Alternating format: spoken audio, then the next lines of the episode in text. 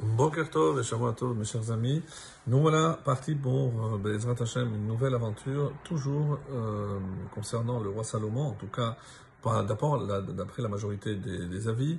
Donc, nous allons entamer l'étude euh, d'un autre ouvrage qui est attribué aussi au roi Salomon, c'est Kohelet. Kohelet, généralement traduit par Ecclésiaste. Alors, on va voir que, euh, d'après la tradition, le, le roi Salomon aurait donc écrit ces trois ouvrages à trois périodes de sa vie. Comme ça, il est marqué. Et euh, pourquoi? Parce que euh, euh concernant d'ailleurs les, trois noms aussi qui sont attribués au roi Salomon, il y en a qui l'appelle Yedidia, il y en a qui l'appelle Shlomo, et Kohelet est aussi un troisième nom. Lorsqu'on dit Kohelet, ça peut désigner la personne.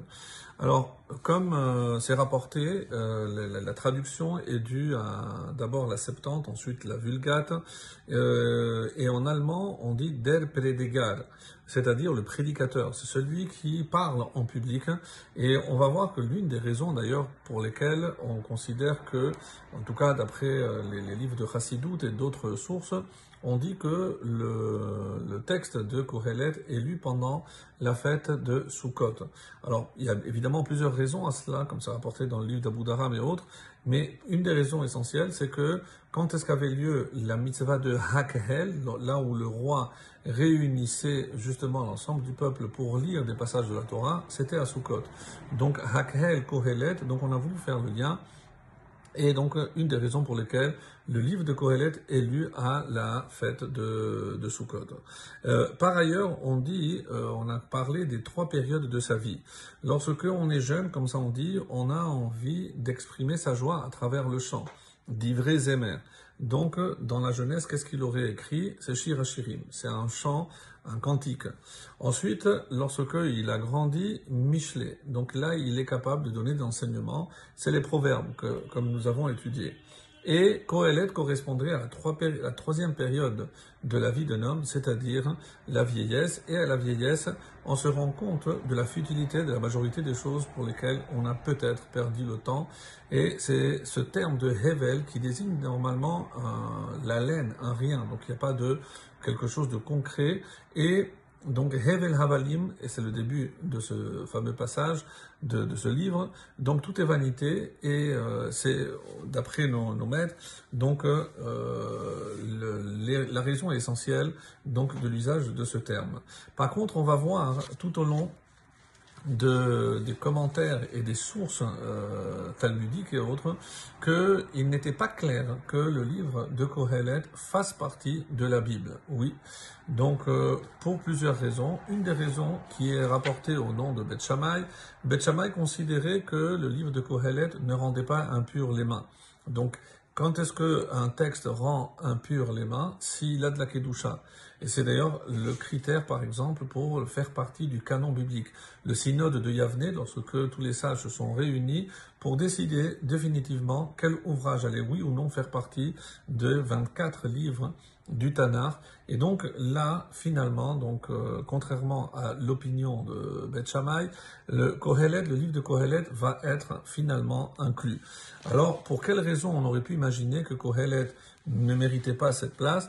Alors, il est dit que, euh, contrairement à tous les autres ouvrages, au nom de Beth Shammai, où ils ont été écrits par roi HaKodesh, ça c'est l'œuvre uniquement de sa sagesse. Donc il n'y a pas de roi HaKodesh d'après l'opinion de Beth Shammai, et c'est pour ça que ça ne méritait pas d'être euh, considéré comme faisant partie intégrante de la Bible, ce qu'on appelle en français le canon biblique. Alors, donc dans ces discussions pour savoir si euh, Kohelet est Kadosh ou pas, on dit qu'il y a eu une grande marloquette et c'est pour ça que Beth Shammai, on dit, euh, une des raisons qu'il va apporter, c'est que c'est un danger pour les minimes, les minimes, les hérétiques, qui faisaient euh, ce, de ce livre avec des interprétations euh, souvent un peu, euh, on, va, on va dire, tordues, qui, qui euh, étaient aussi, on va dire, orientées.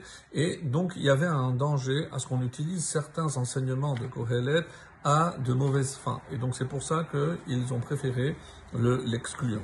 et on voit par exemple, quand j'ai dit plusieurs passages, euh, dans la Tosefta, Rabbi ben Menassia, il dit que Shirachirim, oui, est pur. Pourquoi? Parce que c'est Roi HaKodesh. Mais euh, en parlant de Kohelet, on dit non parce que c'est l'ouvrage de la sagesse et pas de Roi HaKodesh. Masechet Yadaim, dans le traité de Yadaim, Mesukamot Hadeot, voilà comment on va finalement euh, conclure les opinions. Shira Shirim et Kohelet, oui, elles rendent impures. Donc c'est les deux sur lesquels il y avait une discussion. Et la conclusion finalement, comme c'est rapporté, Amar Bichon Ben Azai, Mekubal Anim Ipishilim Shnaim Zekenem, Beyom Sheoshivu et Rabbi Azar, Donc ils rendent impurs. Et donc c'est, ça va être la conclusion que euh, ce livre, oui, fera bien partie de, euh, du canon biblique. Et, son, emplacement, alors euh, généralement, donc, on dit que c'est entre Echa, les lamentations, et le livre d'Esther, et c'est comme ça qu'on trouvera dans la majorité des ouvrages.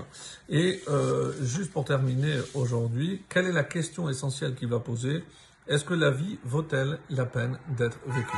C'est la question à laquelle donc cet ouvrage va s'atteler. Très très bonne journée, Shavuot